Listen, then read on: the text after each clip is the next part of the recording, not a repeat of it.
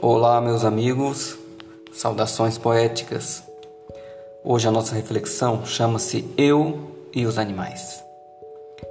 A natureza não me deu asas, mas posso voar nos mundos mágicos dos livros, dos sonhos e da imaginação.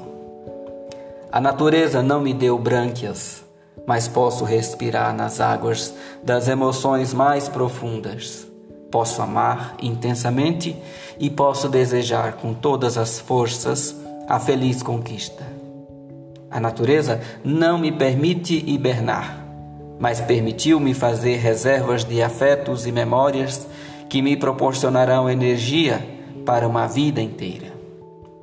A natureza não me concedeu uma pele ou couraça resistente, mas revestiu-me de sabedoria para conservar-me firme diante das intempéries da vida.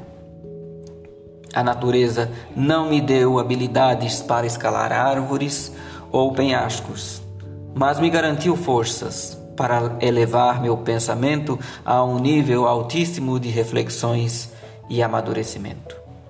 A natureza não me deu olhos de águia, nem a velocidade do guepardo, mas me permitiu ter uma visão aguçada sobre assuntos diversos e ligeireza em buscar a solução de problemas. A natureza fez de mim uma pessoa que contém elementos de vários animais. A natureza me fez efêmero, assim como os animais. Sou tão importante quanto eles, e a minha vida só faz sentido devido à existência deles. Pois caso não existissem, essa comparação também não existiria. Abraços poéticos.